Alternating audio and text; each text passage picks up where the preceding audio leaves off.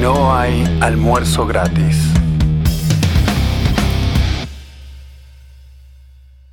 Hola, hola gente, bienvenidos a un nuevo episodio de No hay almuerzo gratis. Hoy, qué lindo grupito se ha formado acá, ¿no? Tenemos, por ejemplo, a Luca, lo ubican, ¿no? A Luca de La Eterna Vigilancia, que ya me dijo off the record que extraña mucho Buenos Aires. ¿Qué hay de cierto?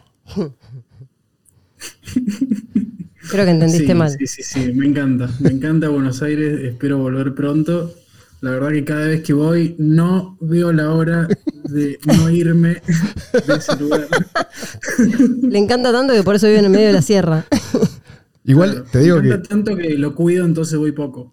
Claro, sí, sí. pero nos honra con su presencia porque de alguna manera nos está diciendo, mirá lo que te aprecio, que estoy dispuesto a En bancarme. esa ciudad de mierda. Sí, sí.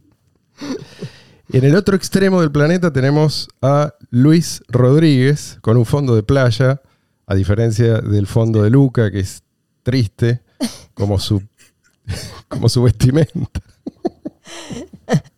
No, por supuesto. Para, No, para no proyectar. ¿no?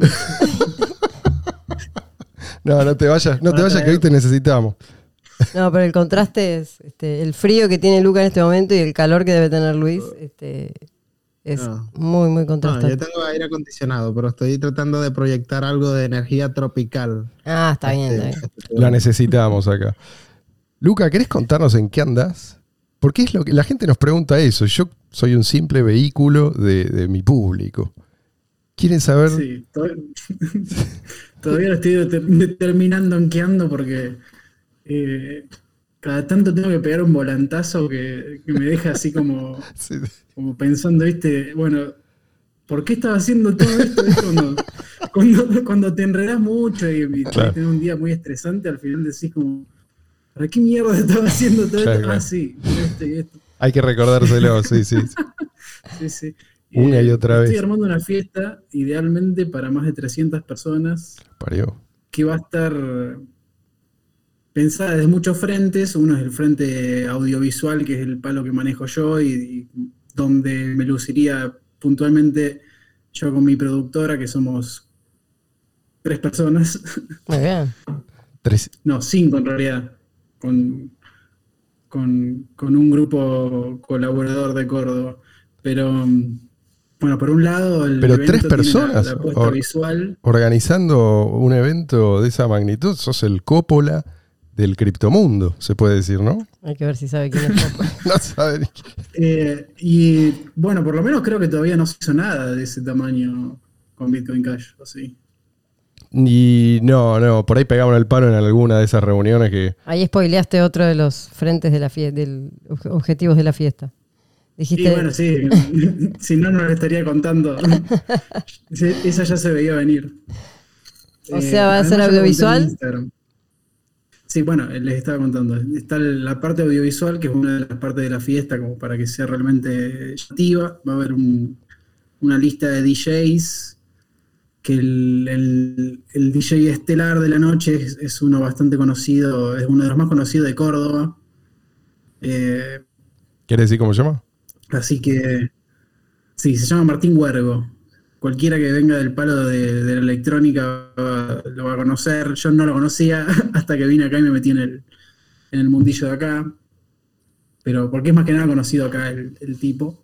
Pero bueno, llama gente, convoca. Así que lo vamos a usar de gancho para meter un montón de gente en el mismo lugar y obligarlos a usar Bitcoin Cash. O sea, va a ser como un pequeño El Salvador, ahí en la sierra. Sí, claro. Todos con Sí, la sí. siempre quise. En vez de gorrita lista y voy a salir vestido como Bukele a. En vez de chivo, se llama Tatu Carreta la wallet. o algo así. bueno, y buenísimo. Y todos van a pagar con Bitcoin Cash bueno. voluntariamente, ¿no? Claro, sí. La propuesta es que, que haya caja, un- como una cajita de cambio para que la gente pueda ir a obtener monedas y gastarla en la barra. Ah, está, Muy está bueno. bueno. ¿Y para, para qué fecha está programado esto, más o menos? Para el 6 de agosto. Entre una, se- Ah. una semana y media. Ya, ya. Ya, o sea, y si esto lo ponemos el domingo, ya estaba encima. Bueno, ya saben. se acercan. Los que quieran, los que les guste la música electrónica, un buen lugar. El lugar, por lo que vimos en la foto, No, es está espectacular. buenísimo. Sí.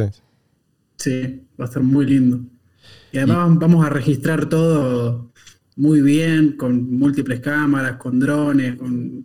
Ah, eh, wow. Se va a filmar el evento completo, o sea, los sets de los DJs van a estar filmados todos Buenísimo. para después subirlos a las redes y que tengan visita a los sets de los DJs, mientras se ve que el evento es de, spons- sponsoreado por Bitcoin Calle Argentina. Che, Marian, vamos. Bueno, vamos a ver si hay, si hay vuelos. Me está tentando. Y sí, porque si vamos a tener que ser. Bueno, bueno, después lo discutimos. Eh, Y va a ser una experiencia interesante. Es, es muy experimental, pero nada, me parece que puede llegar a Sí. salir bien. sí, sí, hay que ver si la gente está como en condiciones de incorporar nueva información, ¿no? Ese es el gran desafío, Sí, sí, exactamente. por Pero bueno, decirlo hay, que, sin decirlo. hay que estar bien preparado para absorber todo. hay, que bajarse, viste, al, al nivel técnico de, del más normal de los normales. Sí, sí, sí. Y No, es que no, no es complicado. de- No es de ser complicado. súper minimalista. No, Sí. es que por eso, por eso lo hacemos, digamos. Si, Claro, claro. si tuviéramos que explicarle cómo tienen. ¿Qué Bueno, y ahora te voy a, te voy a pasar una lista de. Las 12 de palabras. donde podés guardar tu nodo. Sí, sí, sí. Los lo tenés 13 en tu casa pasos para. Después yo te enseño cómo conectarte a Tor, porque un poco de privacidad. Y te- tenés, que, tenés que usar, obviamente, tu, tu propio fork de Linux, ¿no? no eh, uno Claro. uno que, que vos mismo hayas compilado. Porque obviamente no querés, no querés correr ningún riesgo.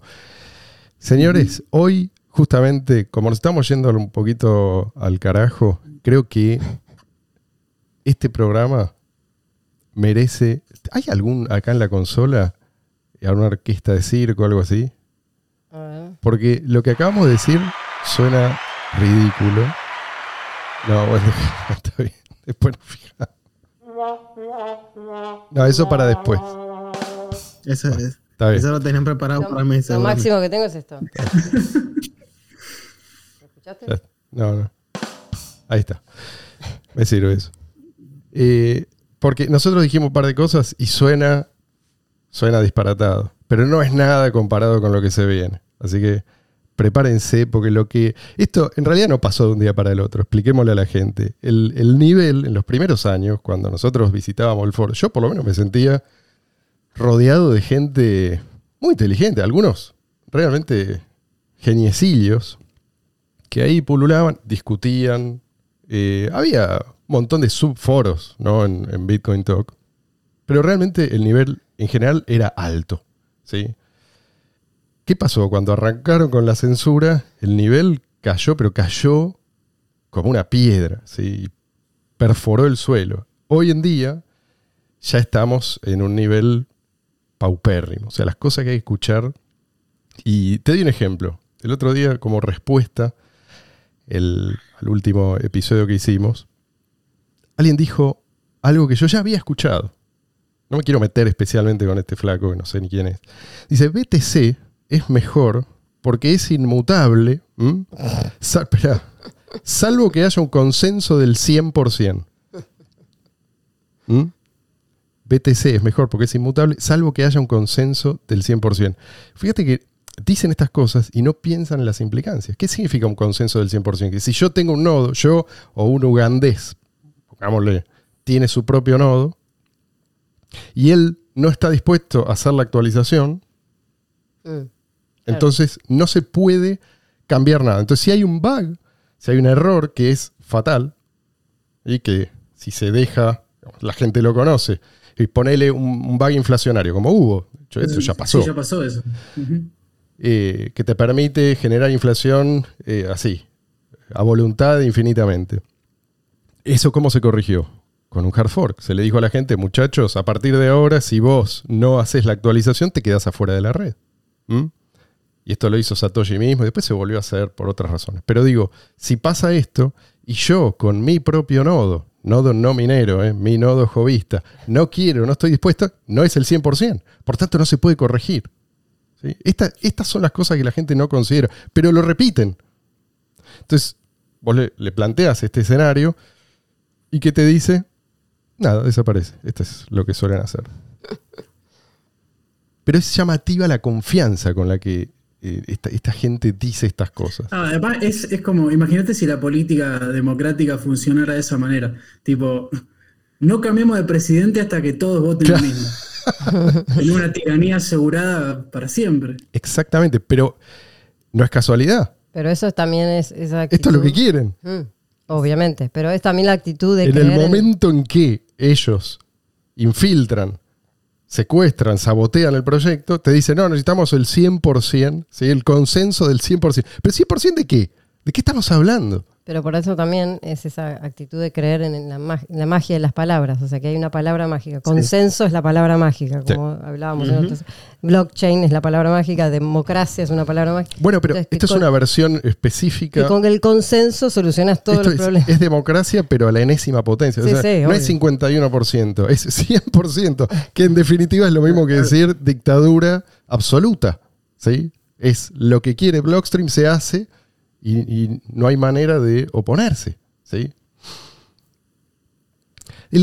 Creo que el, el núcleo y el origen de todas las otras contradicciones, muchas de las cuales vamos a mencionar ahora, es este.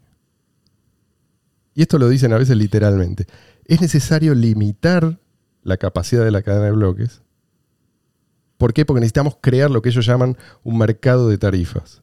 Así lo llaman, en realidad no es un mercado, es, es- nosotros ya lo explicamos, eh, no puede ser un mercado de tarifas porque el- la tarifa en sí no es lo que se está negociando. O sea, es una subasta, es una subasta ciega. Pero bueno, ellos dicen, necesitamos crear un mercado de tarifas que incentive a los mineros. te dicen esto, pero por otro lado te dicen que para escalar tenemos que llevar las transacciones y por lo tanto las tarifas fuera de la cadena de bloques. Pero por eso, ¿por qué señalo esto? Porque digo, si esto no te hace ruido a vos, vos ya está, ya estás listo para tragarte cualquier otra tontería que estos tipos te digan sin ofrecer resistencia, que eso es lo que yo noto en mucha gente. No procesan la información, simplemente repiten. ¿Por qué? Porque ven a otros repetirlo también. Pero bueno, así es la cosa. Yo estoy, estoy dispuesto a jugar este juego.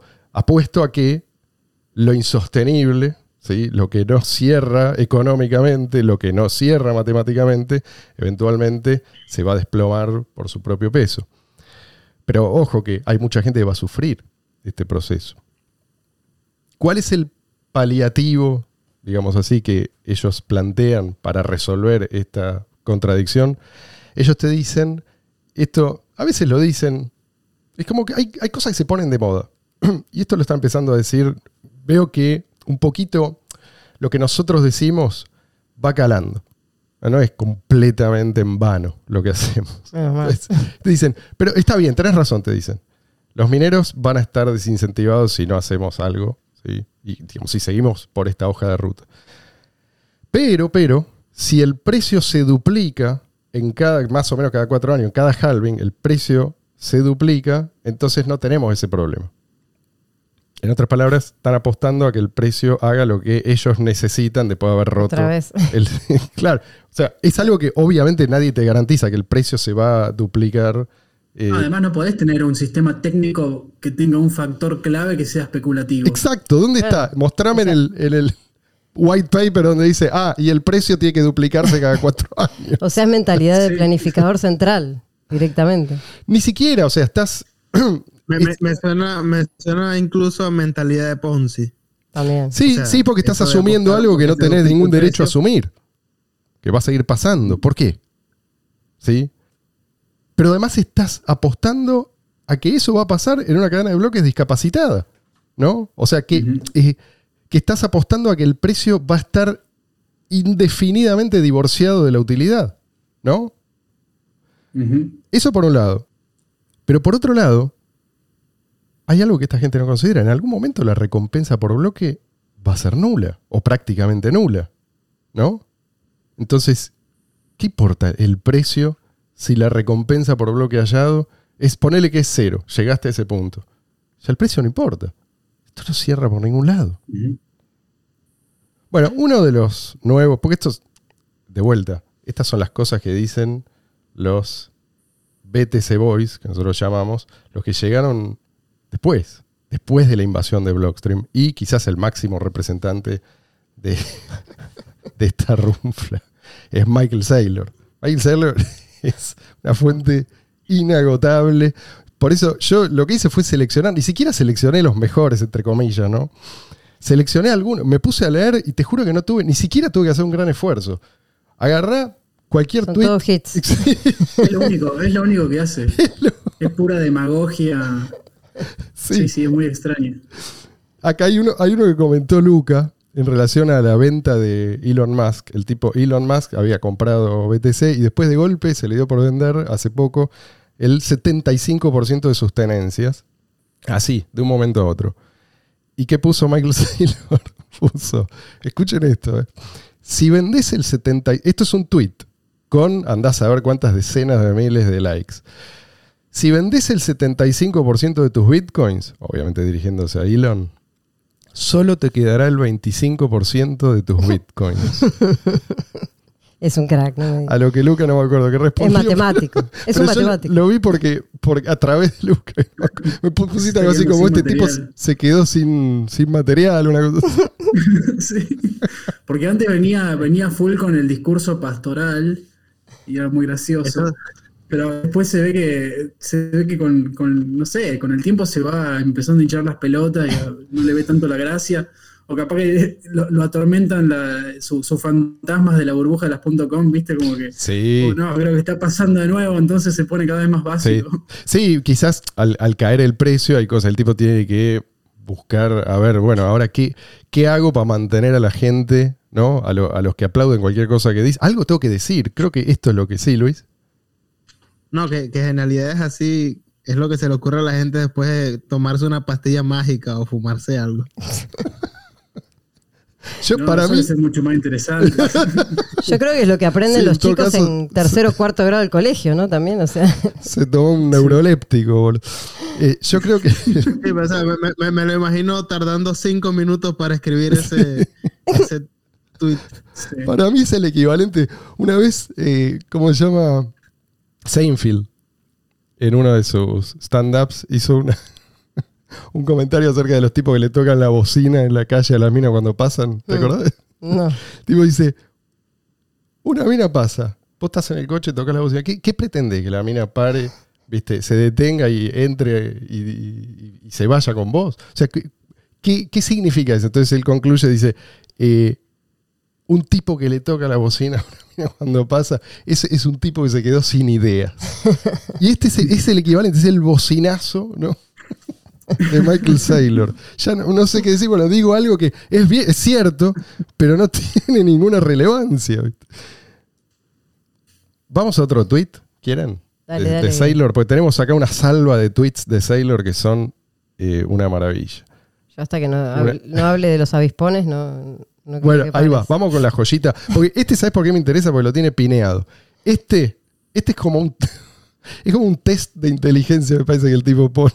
Si esto a vos te parece algo profundo, Seguí para adelante. entonces no vas a cuestionar ninguna otra cosa que el tipo diga. El tipo sabe ya a quién se está dirigiendo y debe, debe pensar, si, si esto que yo pongo acá pineado me ganó, no sé, cientos de miles de seguidores, y bueno, será que hay mucha gente que incapaz de usar su cerebro. Y tengo vía libre, puedo decir ya cualquier cosa. Escuchen esto. O muchos avispones que lo, lo siguen en Twitter.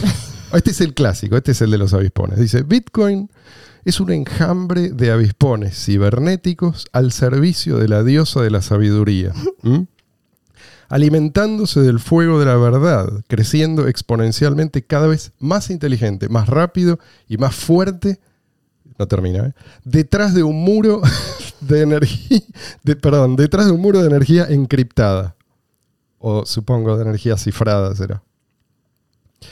No sé si, si alguien quiere hacer un comentario al respecto. La versión, seguimos con- la versión mística de Michael. Claro, es Todo que Sí, sí, terrible, como no termina nunca. Además, lo hizo súper largo. pero, pero es. eh, no me digas que este tipo a su modo no es un, genio perverso. Para mí es una especie de maldón, pero, Es que- de, otro, pero de, más- otro- de otra raza. De otro hemisferio. Más la- Yo- a mí, eh, posta que yo me empiezo a, a preguntar si el loco se, se toma en serio a sí mismo o, o capaz que está sumergido en una especie de delirio, así como que ya se permite decir lo que yo, sea. yo creo que no. Conociendo la historia del tipo, yo creo que el tipo eh, quizás duerme bien porque es medio psicópata, pero no duerme tan bien cuando, eh, sobre todo cuando el precio le juega en contra, después las cosas que hizo. ¿no? Ahora, ahora vamos a contar un poquito que, de dónde viene. Este este no surgió eh, así de la nada. Bajo las piedras. Hay una historia que contar. Eh, bueno, él- a este me encantó. Pues justamente viene al caso. Dice, este es breve. Cripto es para mercenarios. ¿m? Bitcoin es para misioneros. Esto lo dice el tipo que, recordemos, vomitó sobre Bitcoin cuando valía unos pocos dólares ahí en los primeros años, cuando todavía funcionaba. Funcionaba como peer-to-peer electronic cash, como efectivo electrónico peer-to-peer. Y un día vio la luz. ¿Cuándo vio la luz? Cuando BTC ya valía decenas de miles de dólares, pero ya no funcionaba como efectivo electrónico peer-to-peer. Entonces, ¿qué hizo el tipo? Prácticamente convirtió el ticker de su compañía en una especie de, de- de ETF, ¿sí? de fondo cotizado que refleja el precio de- del BTC. El tipo tiene una compañía, ¿cómo se llama? MicroStrategy, Mm. que tiene un- una larga historia bastante turbia en el estallido de las .com. La, compañía creo que él se hizo pública, no sé cuándo arrancó, pero se hizo pública en el 98. Y en el estallido de las .com, esto fue en el año 2000, al tipo le metieron una multa de 11 millones de dólares. Lo busqué porque yo sabía algo de esto, pero me fijé en los detalles y realmente esto, la gente, por lo menos la gente que lo sigue, estas son cosas que tiene que saber, ¿no? ¿A quién está siguiendo? Este es el misionero. Sí. Este es No, el sobre auto. todo la gente que invierte con él. Sí, la que sigue sus consejos, la, La que, cual él recomendó endeudarse para Sí. comprar criptomonedas. la que lo elevó, viste, a la categoría de, de gurú. Bueno, este, este es el tipo. Dice, esta es una noticia de, de aquel entonces, eh, del día posterior. Dice, cometió fraude al reportar ganancias cuando la compañía en realidad estaba perdiendo dinero. Recordemos que una compañía pública. Cuando vos sos compañía pública tenés la... O sea, tenés un, un Te deber a- para con... A ¿eh? tus inversores. Para, claro, Te los- debes los- a tus inversores. a los Claro. accionistas, tenés que informar. Entonces, reportar ganancias cuando la compañía en realidad estaba perdiendo dinero. El 6 de marzo, la compañía notificó a la Securities and Exchange Commission acerca de los planes para vender una nueva emisión de acciones, incluyendo hasta 1,9 millones de acciones propiedad del señor Saylor, dice. Cuatro días después, el precio de las acciones alcanzó un máximo de 333 dólares, que era más de 80 veces el precio inicial. La empresa, como decíamos, se hizo pública en el 98, o sea, un par de años antes. ¿sí? Un par de años después se multiplicó por 80 el precio. Y unos días después, el señor Saylor, supongo, en estado de euforia absoluta, anunció planes, y esto es literal, ¿eh? para donar 100 millones de dólares para crear una universidad de Internet que proporcionaría educación gratuita para todos en la Tierra para siempre. Palabras de El misionero. el misionero Saylor.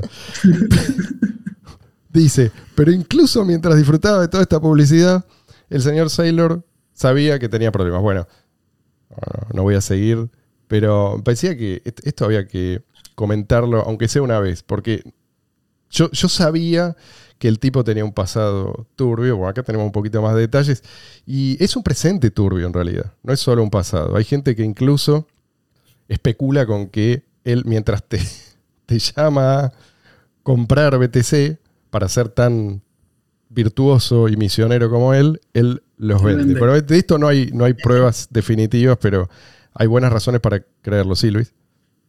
Es una historia que si me dices que Craig Wright fue el personaje, te creo que fue Craig Wright el personaje. Sí, sí. Tremendo. Bueno, vamos a otro de Sailor. Este también, acá hay mucho, mucho que comentar. Dice, todos los commodities requieren energía. ¿Mm? Dado que Bitcoin es un commodity, acá hay un silogismo. Dado que Bitcoin es un commodity, puede servir como dinero digital global. ¿Sí? El tipo lo plantea como que, bueno, si P entonces Q. Acá Nada tiene que ver con nada. A ver, vamos a explicarle a, a Sailor, no le vamos a explicar nada, porque en realidad el tipo dice cualquier cosa, no le importa. Pero por ahí hay gente que lo escucha y dice, sí, claro, esto tiene sentido. Bueno, vamos a tratar de... eh, Desglosar un poco. sí. El éxito de Bitcoin no depende de la energía que requiere, ¿no? Para, para ser emitido cada Bitcoin.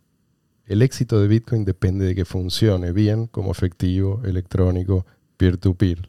Esta idea de que Bitcoin está respaldado por energía, que es algo que muchas veces dice el, el tipo, lo dice de una u otra manera. No, No, no es- esa energía no deja, en ningún momento deja de ser un costo. No sé por qué quieren convertirlo en algo como que Claro, ya, religioso. está, ya, ya hay un gasto ahí, por ende es como una especie de teoría de valor trabajo. Exactamente. Claro. Exactamente, pero te sorprendería la cantidad de gente que, eh, sin decir yo soy partidario o yo acepto la teoría del valor trabajo, la acepta. Este es un ejemplo. No es así. El respaldo son las propias cualidades monetarias. Y si pierde esas cualidades monetarias, pierde también el poder de cómputo. ¿Quién va a estar incentivado? Cerrar Ponele- todas las granjas de minería y dedicarte a otra cosa. Claro. Ponele que vamos a un ejemplo absurdo, porque sirve para demostrar en realidad el absurdo de lo que este tipo dice. Si ponele que yo creo una moneda que se llama Marcelo Coin, ¿sí? Y yo decido gastar energía en minar esta moneda. Y esta moneda es una mierda, una reverenda. O sea, no la podés dividir, es una sola. Y además, para pasarla de eh, dirección a dirección, tenés que esperar un año. ¿No? O nadie la quiere.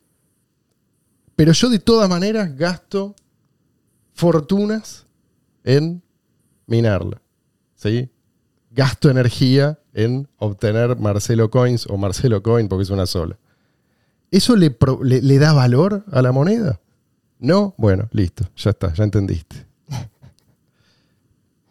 Michael Saylor dice también, Bitcoin es energía digital. Este es todo el tweet.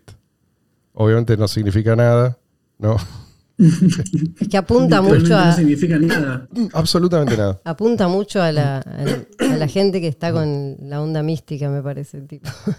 Pero en base Sí, a no, además como que sí, es como que yo diga, la energía que sale de los focos de mi casa en realidad fue papel que se convirtió en energía cuando yo fui a pagar la cuenta de, está de- de respaldado. por- sí. Ahora, el no tipo dice, tiene que ver. dice este tipo de cosas y en base a esto concluye en otro tweet posterior, dice, dice solamente esto, Bitcoin es mejor. Así, sin, sin- Porque lo digo yo. porque sí, sin contexto. y con Bitcoin se refiere, por supuesto, a BTC. ¿no? ¿Mejor que qué? Es mejor, Marian. Ah, no, no, qué sé yo. Yo, Arrodillate. a- yo tiendo a comparar a veces. Cuando me dicen es mejor, bueno, pero mejor comparado con qué. Bitcoin O sea, es la luz. no. Bitcoin es la luz, la verdad, y el camino, la vida y todo. ¿Sí? Bitcoin es todo. Vos me parece que lo, lo que necesitas es un retiro espiritual. No un- una clase de, de economía ni de. Yo creo que es una especie de, de Saibaba del criptomundo, sí, ¿no? tal cual. Porque tiene Tal todo, todo lo que te- tenía Saibaba, ¿viste? La parte Sí, sí, sí, mística, sí, la sí, parte de culto religioso y la parte de Sí. eh, fundar hospitales. Este Sí. se quiso, quiso fundar una universidad, Sí, qué sí, sé sí. yo. Como el, Sí. Sí, tiene, además Bitcoin terminó teniendo como al Padre, al Hijo y, y al Espíritu Santo. Pero para Bitcoin, apelar, para apelar a, a los, Adam Back, ¿quién sería a en los- esta trinidad? a los cripto bros, Adam Back y Judas. Tenés que, sacarte la túnica. O sea, fíjate, vos tenés que saber a quién te dirigís. Ah. Si este tipo se pone la túnica, todos van a decir, eh, mira la pelotude que dijo. Ahora, lo que tiene pineado ahí, el tipo lo tiene pineado y su imagen, ¿cuál es? La de un boludo con los ojos de láser. Entonces, eh, adentro. Pasa sin filtro. Otro tuit de Sail, y con este, con este cierro porque, bueno, en realidad no, no es el último, tengo, tengo uno más, pero es, es cortito. Este dice, en el segundo trimestre, hay tanta confusión acá, pero eh, me encantó este porque sirve para explicar algunas cosas y si, no tenés esta oportunidad, viste, no. Eh, son cosas que uno pensaba que ya estaban claras, pero evidentemente no. en el segundo trimestre de 2022, la- esto para responder a los que dicen que Bitcoin es ineficiente o que es un que, que se desperdicia, se despilfarra la energía en Mm. esto de la minería. Dice, en el segundo trimestre de 2022, la eficiencia de la minería de Bitcoin aumentó un 46% interanual y la energía sostenible alcanzó un 59,5% por encima del 50% por quinto trimestre consecutivo. La red fue un 137% más segura año contra año. Y solo usó un 63% más de energía, dice. Es difícil encontrar, esta es su conclusión, es difícil encontrar una industria más limpia y eficiente. Tres puntos al respecto. Primero, seguridad. Él dice, esta es la red más segura, lo dice desde la ignorancia, porque en realidad, ¿cómo medís esto? Vos, lo- los saltos del poder de cómputo dependen, esta es una cosa que el tipo no está teniendo en cuenta, dependen del progreso tecnológico. O sea, dependen de avances que hacen más eficiente la minería para todos, ¿sí? Para todos los mineros. Todos tienen acceso a esa misma tecnología. Por eso la, red no es necesariamente más segura solo porque aumenta el poder de cómputo, ¿sí? O sea, puede aumentar el poder de cómputo en general de todos los que minan con ese algoritmo. Entonces, no puedes hablar de seguridad sin tener en cuenta la relación ¿sí? con los otros mineros. Todos tienen esa tecnología, no solamente los que minan BTC. Eso por un lado. Después el tema de la, la energía, o también medir la energía así en forma aislada, no dice nada. La energía que gastan los mineros siempre guarda relación y siempre va a guardar relación, y así debe ser, con la ganancia. No puede ser, el sistema está diseñado para eso.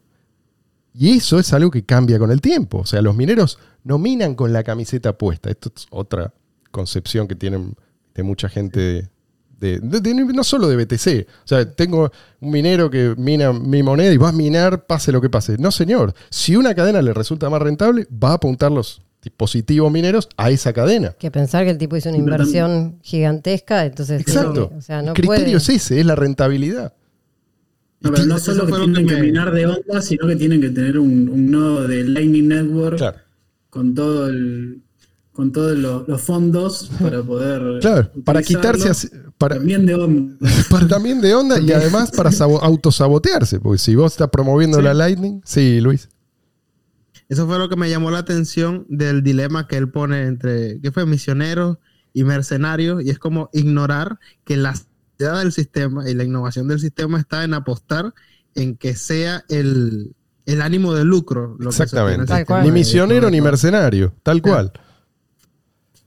Después está el tema de la, él habla de eficiencia. Y, y esto es interesante porque mucha gente cuando alguien dice, bueno, pues es ineficiente, mirá el número de transacciones y la cantidad de energía, a mí me importa tres carajos cuánta energía se gasta, eso es algo que se decide eh, libremente, ¿no? O sea, si la gente quiere pagar más por esa transacción, pues problema del que quiere pagar más. Pero si vos lo vas a medir, vos tenés que tener en cuenta el número de transacciones que puede procesar la red por unidad de energía gastada. ¿Sí? Si vos seguís el modelo original, cada vez es más eficiente. Cuanto más grande es el volumen de transacciones, más eficiente es en este sentido. ¿no? Ahora, si seguís el modelo de Blockstream, y sí, vas a tener un gasto completamente ineficiente, porque ese número de transacciones no puede aumentar. Vos estás gastando en, qué sé yo, ponele 3, 5, 7 como mucho transacciones por segundo, lo mismo que en una red similar, pero eh, si- sin ese límite fijo al tamaño de los bloques, puede procesar en lugar de 3, 5, 7, puede procesar miles. ¿Sí? Entonces, por unidad, ¿se entiende lo que digo? Sí, sí. Bueno, entonces vamos al último. Y, y este es muy reciente, dice Sailor, soy un maximalista de Bitcoin. También, esto es el tipo un tweet que no dice nada más que esto. Y me gustó, este lo cito porque la respuesta de Roger fue, fue excelente. Dice, evidentemente no sos un maximalista de la comprensión lectora, dice, y le pone una foto del título del white paper y el primer párrafo, ¿no? Como flaco. Bueno. pasamos de Michael Saylor. Pero en realidad ¿Puedo podríamos quedarnos 10 puedo horas. agregar otro, otro tweet. sin Dale, por favor. Algo más sudaca, pero que, que me causa mucha gracia. Un poco, un poco de gracia y un poco de. Un poco me enoja, pero bueno. Eh, hace poco, que no es la primera vez que lo hace, pero Adorni tiene un link de referidos de Binance. Oh. Y Perdón, no sé Adorni, saben cómo funciona. Adorni es, eh, si mal no recuerdo, es uno de los que decía desde hace muchos años que todo esto de las cripto no, no tiene ningún valor, o me equivoco. Eh, no me acuerdo si era Adorni. Sí ¿No? me acuerdo que estaba el, el otro, ¿cómo se llama? Bogiano era el que... Ah, Bugiano, por ahí me equivoco, entonces Eh, disculpen, sí. sí. Sí, sí, los dos se están quedando pelados. Cada vez se parecen más. Son parecidos. Sí. Pero se ve que Adorni quiso sacar algún, alguna moneda con esto del, del salto del dólar, que ya lo había hecho con el salto anterior, y se hizo un link de referidos de Binance, que es algo que hacen muchos youtubers, ¿viste? El- el- Mm.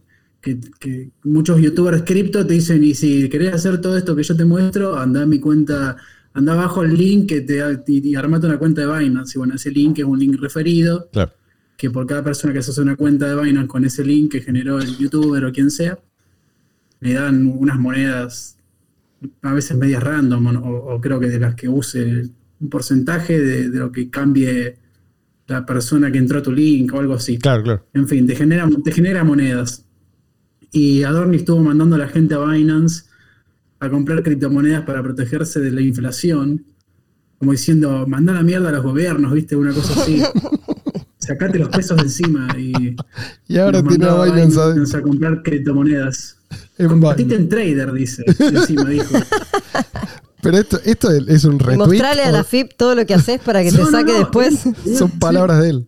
Él subió, sí, sí, él subió eso con el link, que si vos te, te pones encima del link, ves que es un referido. Che, alguien lo puede contactar a Dorni y explicarle lo, lo que está haciendo, porque está, está mandando al muere. No sé cuánta gente lo sigue, pero digo, si, si vos entrás pensando que de esa manera le vas a hacer pito catalán a la FIP, Y al, gobierno. Sí, habla habla en- Sí. directamente como independizate. sí, sí, sí. o sea, Más ahora que Binance está entrando, ya tiene, va- o va a tener oficinas acá, olvídate.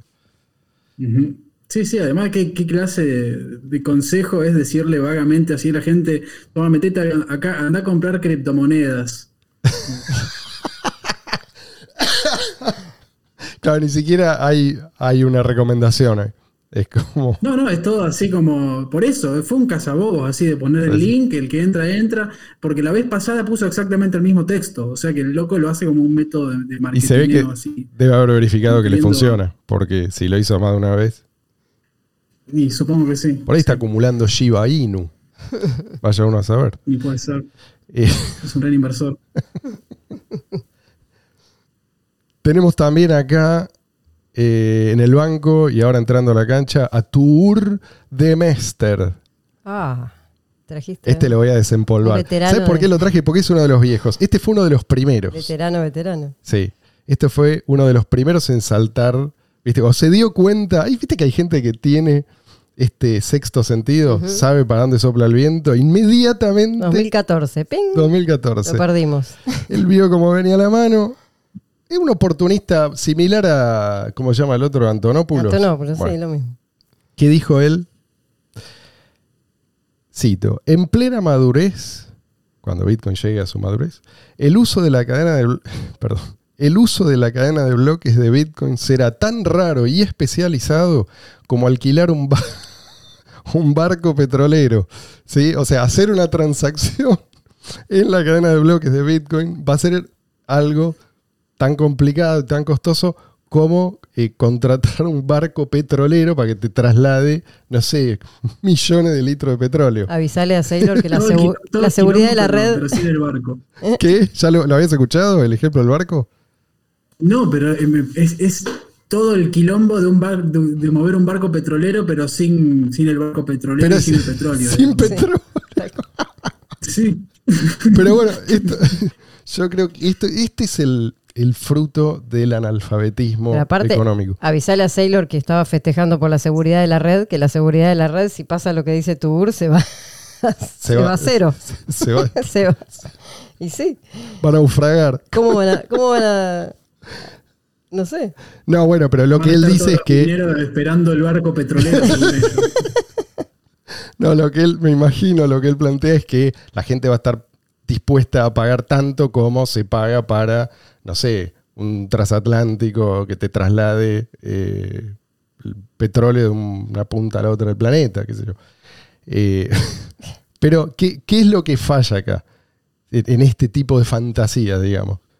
Los bienes sustitutivos para esta gente no existen. O sea, ellos eligieron BTC y si BTC se transforma en, en esto, o sea, si, si mandar un BTC, una fracción, lo que sea, es algo similar a trasladar millones de litros de petróleo, la gente va a seguir haciéndolo porque me sirve a mí, porque yo ya tomé la decisión, porque yo ya invertí. Entonces la gente no va a buscar una alternativa. Esto es, eh, digamos, no, iba a decir, es un razonamiento. No hay razonamiento. No, no, no. Están soñando con un mundo maximalista, ¿viste? Con Claro. Todos devotos absolutos de. Sí, sí, Podríamos usar otra cadena mucho más barata, sí, Sí, pero pero, no. no, lo No. hacemos No. porque va en contra de las enseñanzas Sí. de mi familia. Nos vamos mi a- familia hace cuatro generaciones Sí. que están usando BTC. Claro. ¿Cómo voy a usar otra cosa?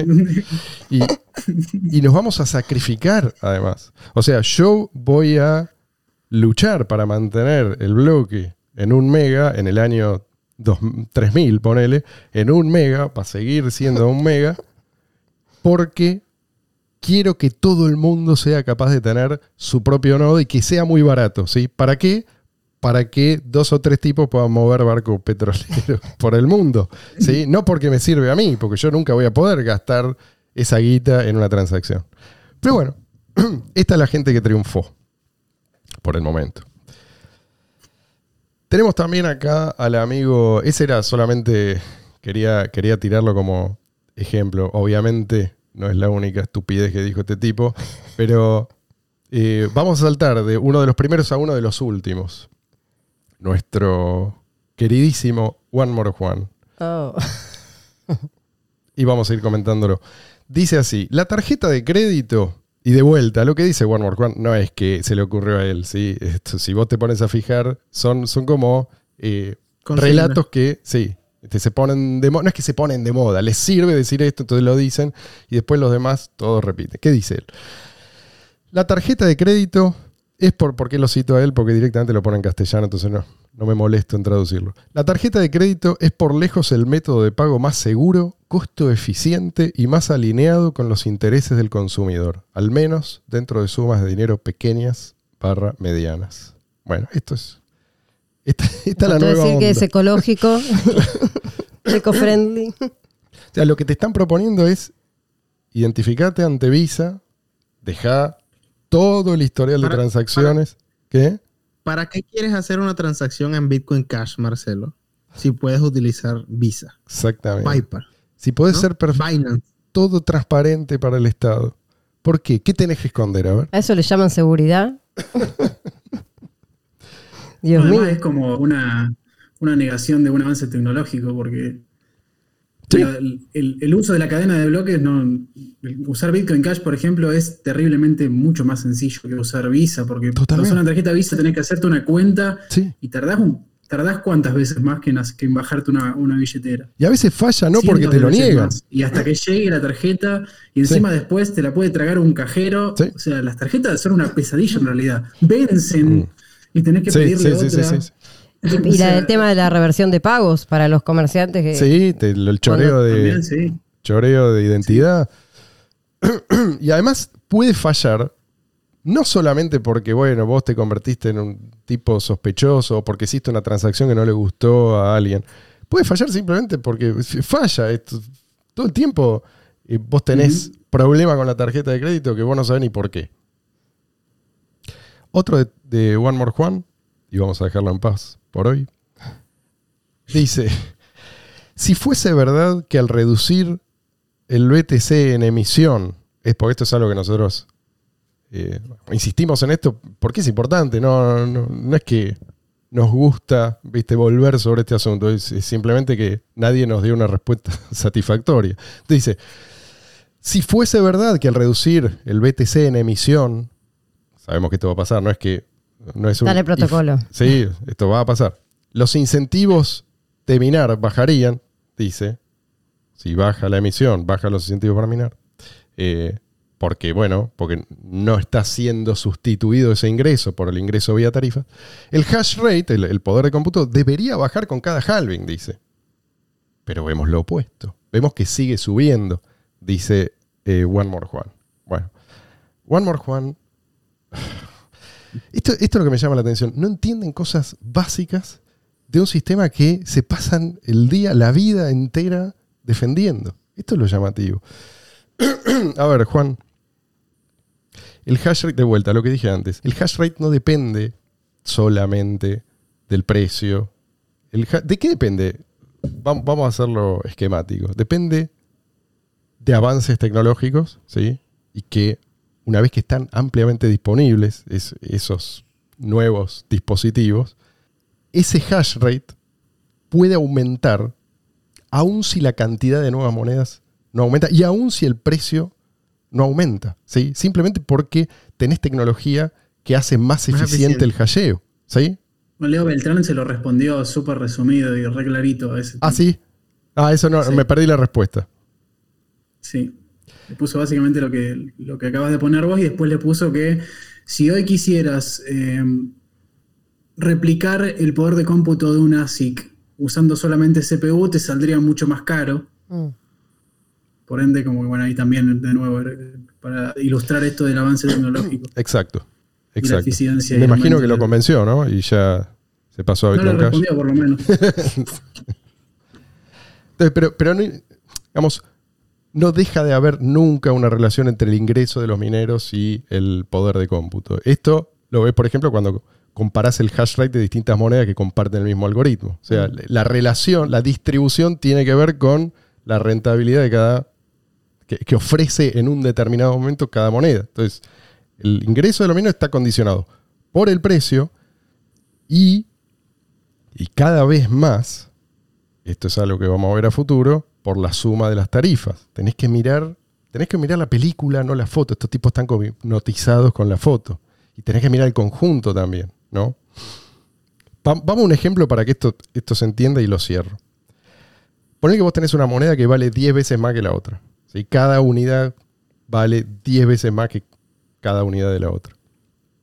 En, obviamente, en un determinado momento, pues esto es dinámico. Esa brecha puede cambiar.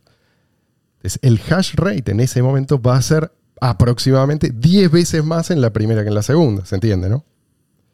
Porque los mineros quieren maximizar la ganancia, entonces distribuyen su poder de cómputo en función de, de ese criterio. ¿Qué pasa si se acorta la brecha a, en lugar de 10 veces más, 5 veces más? Bueno, el hash rate vas a ver que va a ser no 10 veces más, sino 5 veces más. Se ajusta constantemente esto, ¿sí? Otro ejemplo en un plazo más largo, y ahora sí les prometo que cierro. Vos tenés dos monedas que comparten el, el mismo algoritmo minero, como por ejemplo BCH y BTC. Y en un determinado, ponele, valen exactamente lo mismo, ¿no? Ponele que esto es en un futuro lejano y ya estás en la etapa de emisión cero o, de- o emisión insignificante. ¿Cuál va a ser la que tenga un hash rate más alto? La que proporcione un mayor ingreso a los mineros vía tarifas. ¿Sí? La Porque que el precio. Sí. el precio va a ser el. Además. Si el precio es el mismo, entonces vas a tener la ventaja para ese lado. Sí. Y el hash rate va a ser más alto en la otra. Bueno, listo. Doy por terminado esto. Ahora, no nos olvidemos que muchos de estos no solo incentivan el holdeo, o sea, el no, no mover las monedas, solamente comprar y, y guardarlas, o sea que eso a los mineros no les da nada, porque si vos no movés, no haces transacciones, o sea, cuanto menos transacciones, menos tarifa para los mineros, sino que además eh, fomentan el uso de, la- de segundas capas, Sí. que las segundas capas tampoco le dan, le dejan Exacto. ganancia a los mineros. Entonces, en- hablando de seguridad de la red y hablando de, de esto Es de, un suicidio. es ridículo. O sea, si vos te estás promoviendo no usar la moneda. O sea, que no sirva como medio de intercambio, que no, no la use. Vos guardala, tenela y que se aprecie. Y si la querés usar, a- que sea fuera de la cadena. Resale a Sailor para que se aprecie. Este, y después encima no usás, no, no le dejás ganancia a los mineros cuando la querés usar. Y tenés que usar la Watchtower y los trampolines y todo. La- entonces, no, no, o sea, Te tirás de la, de la Sí. torre. eh, eh, o sea, la, yo me imagino una torre con un trampolín en, en- ese sí. y en de la los- cúspide, ¿no? sí. No tiene ningún sentido.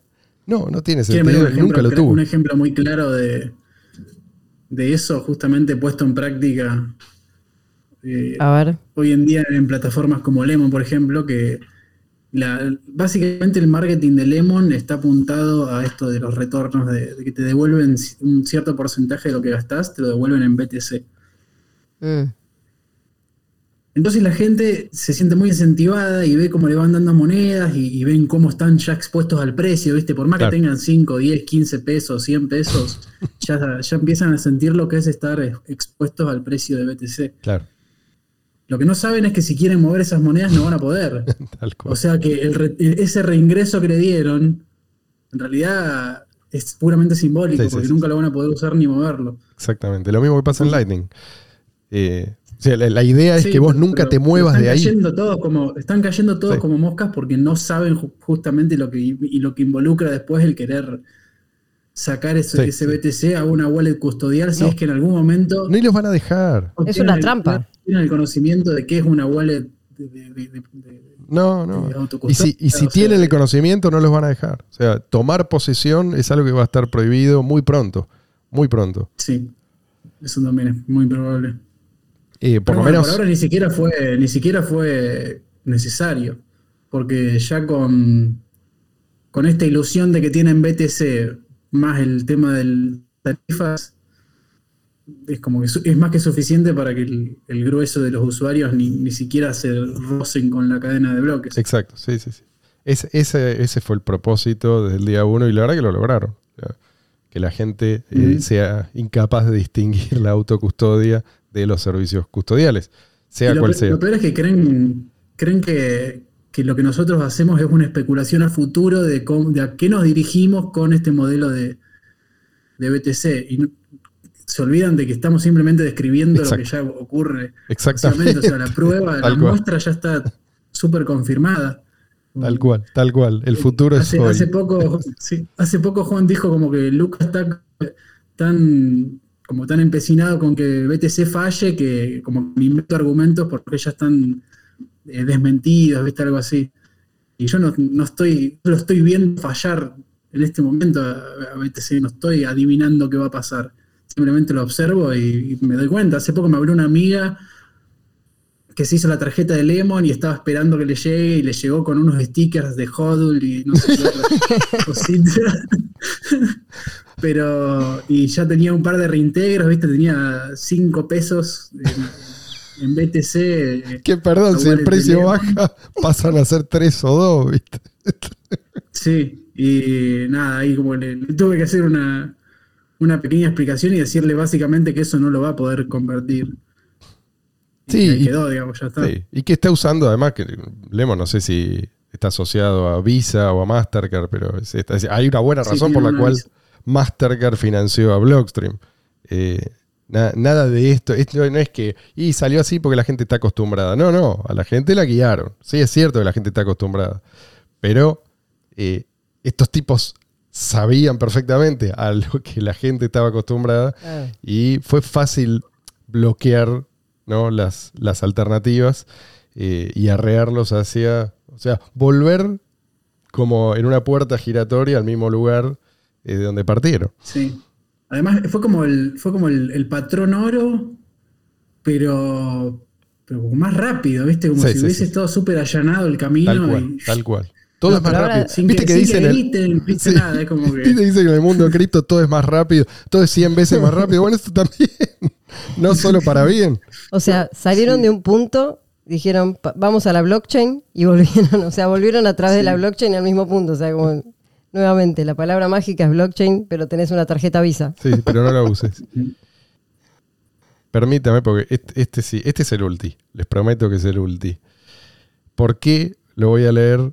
porque el otro día, en realidad yo quería, les confieso, el programa quería que fuera todo en torno a este texto, que es un texto largo, pero se me adelantaron los chicos de la economía P2P, hicieron un programa excelente, les recomiendo que lo vean, eh, la verdad me reí mucho. Y, y yo, entonces dije, bueno, me voy a conformar con un par de fragmentos, un par de parrafitos, porque hay algo que ellos no comentaron y yo me quedé con ganas de comentar. Esto lo publicó la Bitcoin Magazine, que es como el granma, viste, de, Sí, sí. del mundo BTC, comprado hace muchos años. O sea, al principio, Fue la primera sí, fue la revista la que primera hubo, revista. incluso la vendían en, forma- en formato físico. Sí, creo que tenemos algún episodio viejo. Eh, este que le publicaron un artículo se llama Knut Svanholm, no sé de qué origen será, pero es autor de un libro que se llama Bitcoin, Soberanía a través de las matemáticas. Es uno de estos nuevos influencers, o sea, es un tipo que tiene, tiene unos cuantos seguidores. Y dice lo siguiente, lo, dice hacia el final del artículo. Prepárense, porque esto es muy jugoso. Ahora piensa en cómo interactúas con tu familia y amigos. ¿Mm? Rara vez usas dinero. ¿Verdad? Lo estoy leyendo, les prometo que no estoy Eh, agregando sí, nada. sí, verdad, verdad. Recuerda, cada interacción voluntaria es una transacción. Intercambias información y compartes experiencias con tus seres queridos todo el tiempo. Todo sin intercambiar un solo Satoshi. La comunidad Bitcoin también es así. Todos son muy generosos con su tiempo y esfuerzo. Notas esto cuando pasas tiempo con los llamados maximalistas tóxicos de Bitcoin, como entre comillas, ¿no? No nos importa ganar dinero, nos preocupamos por hacer del mundo un lugar mejor. Ah, He recibido ayuda ilimitada de otros bitcoiners en forma de corrección de texto, traducciones, arte, creación de sitios web y muchas cosas más. Todo gratis. Todo lo que tenía que hacer era devolver algo de valor, al igual que en mi familia y con mis amigos. Había confianza mutua. Espera que, me emocioné, me quebré. Había confianza mutua, por lo tanto, no se necesitaba dinero. Después de todo, la única razón por la que las sociedades necesitan efectivo en primer lugar es para permitir transacciones entre personas que no se conocen ni confían entre sí. Lamentablemente, todo el mundo parece haber olvidado esto en el mundo del dinero fiat. Todos los bitcoiners se benefician del éxito y del poder adquisitivo cada vez mayor de Bitcoin. Por lo tanto, cada bitcoiner tiene incentivos para ayudar a otros bitcoiners. Cuando la hiperbitcoinización haya llegado, todos serán bitcoiners. Todo el mundo tendrá este incentivo. Irónicamente, no confíes, verifica, ¿sí? esta frase, de alguna manera desbloqueó la capacidad de confiar unos en otros en una escala nunca antes conocida por el hombre. El secreto es que tuvimos esta habilidad todo el tiempo. ¿Mm? Bitcoin es una clave privada de acceso a nuestros corazones. Te lo juro que Ay, no estoy inventando nada. Espera que, espera que ya cierro. La verdadera solución de escalado es la honestidad. ah. Cuando tenemos eso, la división del trabajo ocurre automáticamente. Y así cierra. Ay, ¿Quién diría que, que la resolución al, al problema este de los generales bizantinos Claro. tenía que decirle a los matemáticos que la honestidad era la, la solución? Si tuviéramos un mundo más honesto. Claro. Para- pero No- ¿cómo no se dio cuenta. Satoshi de esto? Te juro que no sé por dónde empezar. Yo- El, el- white paper de- debió ser Bitcoin un sistema de honestidad. punto. Pero aparte se contradice Y- porque y, y- y el- y la descripción sería be honest. Claro, claro. se contradice porque dice que él eh, interactuó con mucha gente en forma gratuita, pero que pero después punto seguido dice tenía que dar a cambio algo de valor. ¿entendés? O sea, como que no- gratis algo de valor. No, Vamos, no. a ser, vamos a ser un poco pacientes con No, este tipo. Yo creo que acá hay una confusión que tiene que ver con la escala, que es la misma confusión eh, propia de- del comunismo, ¿no?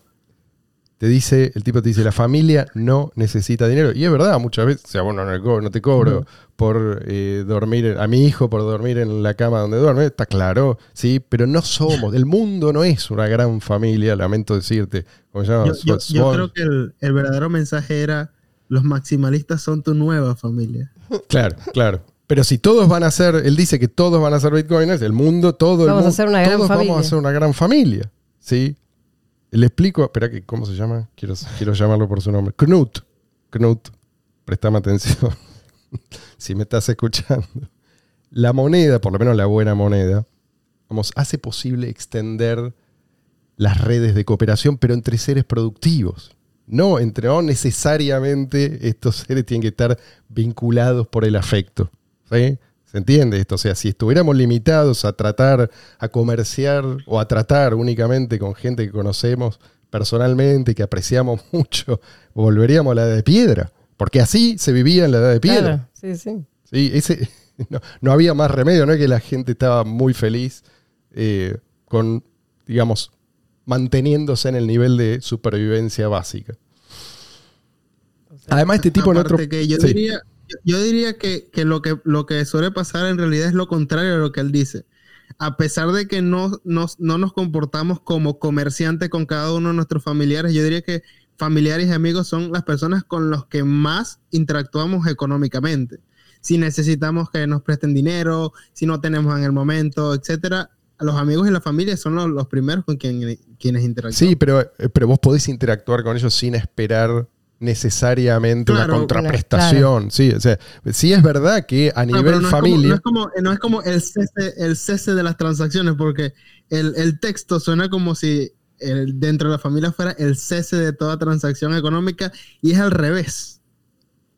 eh, No, además no tiene nada que ver. Hay, hay un montón de contextos en los que el ponerle un precio a algo es simplemente un acuerdo entre dos personas Sí. que quieren hacer un negocio honesto y, y- y el precio es simplemente lo que ambos consideran que es justo que uno tome del otro. No, no tiene nada que ver con la confianza. No, no, y es que no tiene, además, no tiene que tener que ver con la confianza, porque la confianza vos no la podés, estás limitado físicamente. A tu círculo de confianza, que Si por tu algo círculo se de llama. confianza no puede ser el mundo honestidad entero. tampoco, porque imagínate que yo tengo un campo y tengo, conozco una persona que me vende herramientas. Y todo bien, puede ser que hace más de 20 años que trabajamos juntos y hay toda la honestidad y qué sé yo, pero bueno, sí, le tiene que poner un precio a, a la máquina y yo a los granos, o sea, no tiene nada que ver con la honestidad. Pero ponele que vos tenés una relación íntima, ¿sí? Con una persona que es un gran amigo o un familiar. Sí, vos podés contar, vos no tenés nada que ofrecerle, ¿sí? Caíste en desgracia por el motivo que sea. ¿sí? Quedaste cuadripléjico y esa persona te va a ayudar sin esperar nada a cambio. Puede pasar, ¿sí? Pero vos no podés esperar ese tipo de relación de cualquier persona en cualquier lugar del mundo con cualquier otra persona, ¿sí? A eso me Sí, refiero. y te pueden ayudar con, y te pueden ayudar de, con dinero bajo, bajo, bajo una lógica económica. Sí. Porque yo, yo te puedo agarrar y decir, ok, te voy a dar tal dinero porque si bien entre nosotros no hay una relación comercial, vos con este dinero que yo te estoy dando por, por afecto o lo que sea, Sí. después vas a tener que cambiarlo con alguien que no va a ser bajo las bases del afecto, va a ser por comercio.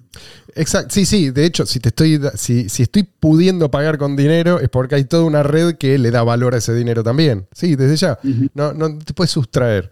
Eh, pero además este tipo dice un montón de otras. Esto, esta es simplemente la tontería final, es como, viste, el clímax del artículo. Pero él dice, por ejemplo, que los bloques van a seguir siendo de un mega y además dice, va a sobrar espacio, o sea, te redobla la apuesta.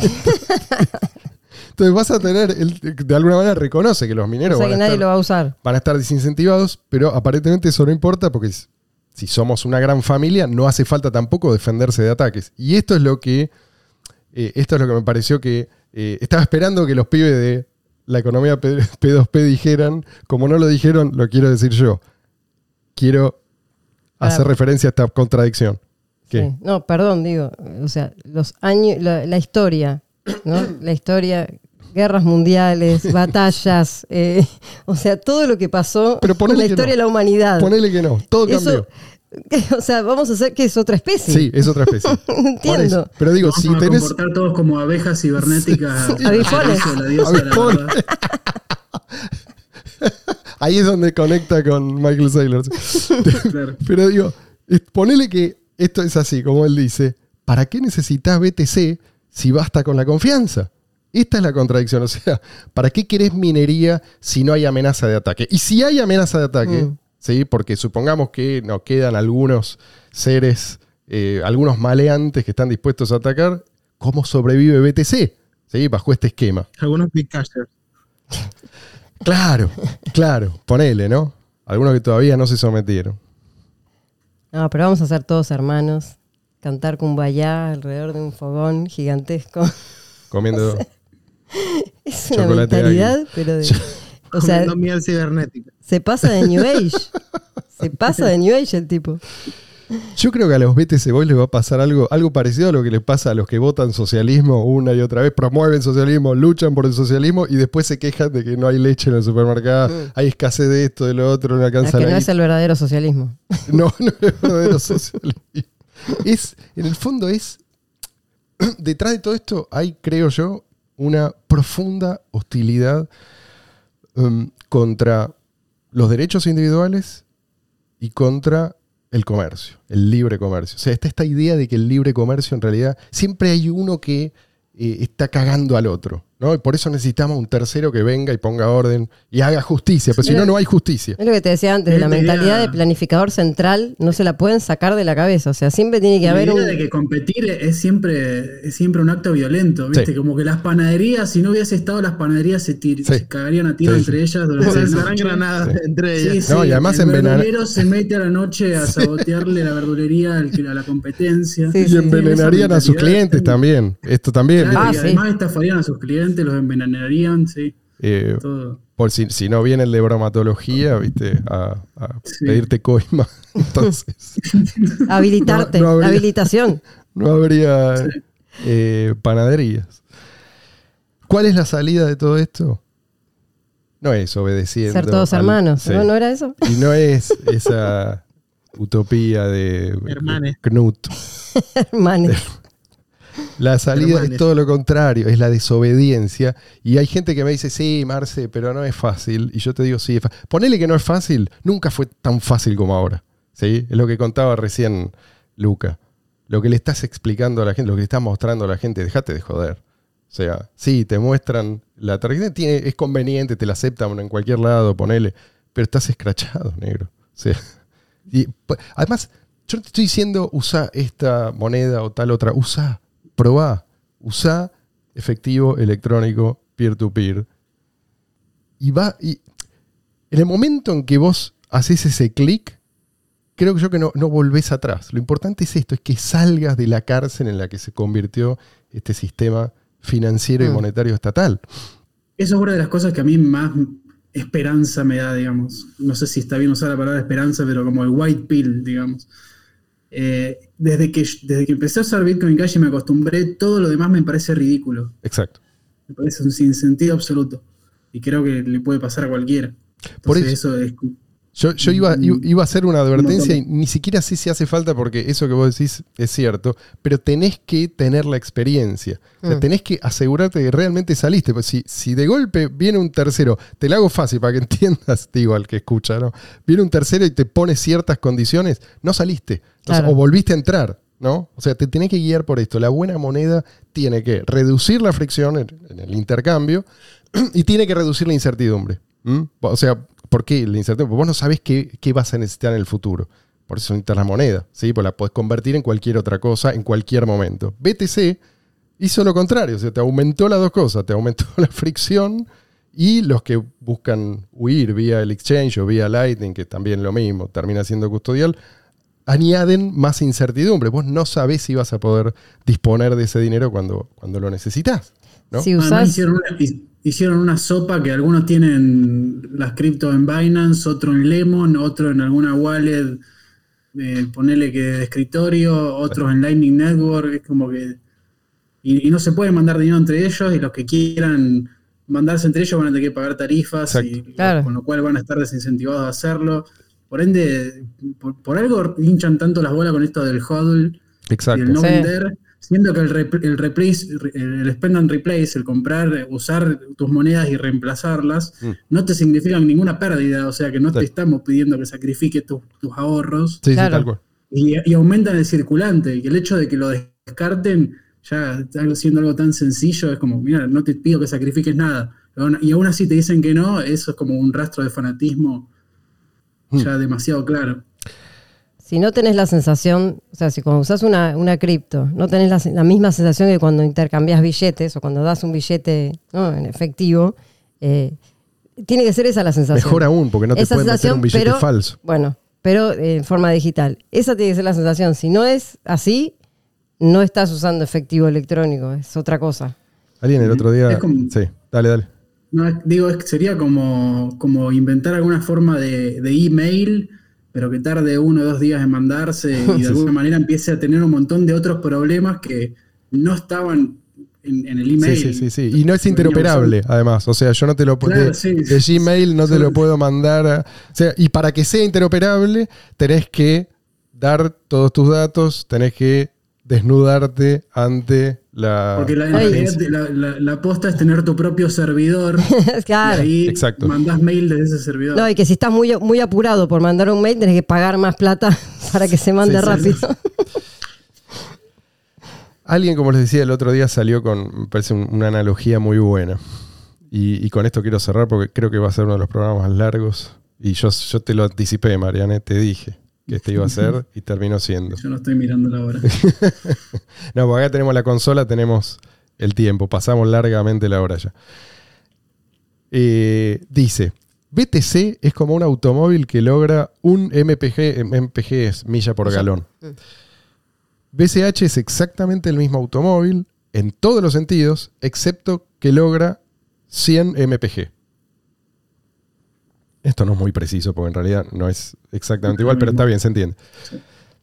Mientras la gente no conduzca y mantengan sus autos en el garage, asumirán que BTC es el mejor auto y BCH es un clon, entre comillas. Pero una vez que sea necesario conducir, no importará si el automóvil de BC, eh, si al automóvil de BCH lo llaman Bcash o lo que sea, va a ser usado. La gente va a usar lo que sea que resuelva su problema. Mientras BTC sea la moneda número uno en términos de market cap, ¿no? La criptomoneda no ha encontrado, como que esto significa que la cripto no ha encontrado su lugar en la sociedad, las cripto en general. Diría que mientras BTC esté entre las 50 primeras. ¿m? Me pareció muy bueno porque eh, Está buena la comparación. eh, la comparación y vuelve sobre esto que decíamos, ¿no? Eh, la razón por la cual la gente sigue creyendo en el relato Porque oficial es porque no tuvo la experiencia, exactamente. Tal cual. Eh, se convirtieron en puros inversores. Puros inversores. Y esto, o vos podés ser un puro inversor, pero no podés estar completamente desconectado de los fundamentos. Si sos un puro inversor. Recordemos que el valor no depende de los inversores. El inversor puede ponerle apoyar al que crea valor, ¿no? Pero no crea O valor. A link. O sea, el valor depende del emprendedor, depende del usuario. ¿No? Como el ejemplo que dábamos. Pone que WhatsApp empieza a cobrar para acelerar los mensajes, ¿no? O sea, lo- los mensajes los empiezan a enviar cada vez más lentamente y te dicen, bueno, paga uno, dos, cinco dólares para acelerarlo. ¿Qué importa si los inversores están atentos o no? ¿Qué importa si entienden el daño que esto le hace a la, a la compañía? ¿no? WhatsApp va a terminar perdiendo frente a la competencia que no hace esta boludez. Tal cual. ¿sí? Entonces, eh, sí, puede seguir siendo la compañía más capitalizada en el sector, pero no por mucho tiempo, ¿sí? O, o por lo menos eh, en algún momento eso se va a acabar. No importa cuántos inversores y cuán gordos sean esos inversores económicamente. ¿Se entiende? Creo que ahora sí, vamos a tener que dar por terminado este programa.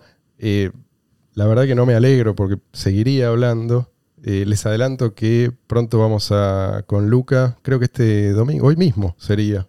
Eh, vamos a Claro. vamos a estar en el, en el Unchat, así que si quieren seguir esta conversación, pues va a ser como una, una continuación de esto, probablemente. No sé qué tienen, qué planes tiene, pero ya veremos. Procedo entonces a despedirme, salvo que alguno de ustedes quiera decir algo más. Sepan. No, yo lo, lo- Sí. lo único que iba a decir es eh, una, una metáfora que, que me parece válida con, con esto de, de la mentalidad de inversor que tienen todos ahora de repente. Eh, es que no sé por qué de repente parecería que todo el mundo, como que siento que sería posible algo como que, por ejemplo, que, que nadie use Windows, pero que de alguna manera todo el mundo quiera comprar acciones de Microsoft. Claro, Mm, exactamente. Exactamente. Eso fue contundente y me parece que digno de ponerle un punto final. Sepan, gente, que apreciamos mucho su, su presencia, su feedback, sus comentarios. Lo único que les pedimos es un like, no es mucho pedir, ¿no? Que se suscriban si no lo han hecho todavía, porque eso es algo que eh, de veras no- nos ayuda a seguir difundiendo un mensaje que creemos es importante difundir, especialmente ahora, en estos tiempos. Espero que terminen bien el fin de semana. Cuídense mucho, será hasta la semana que viene.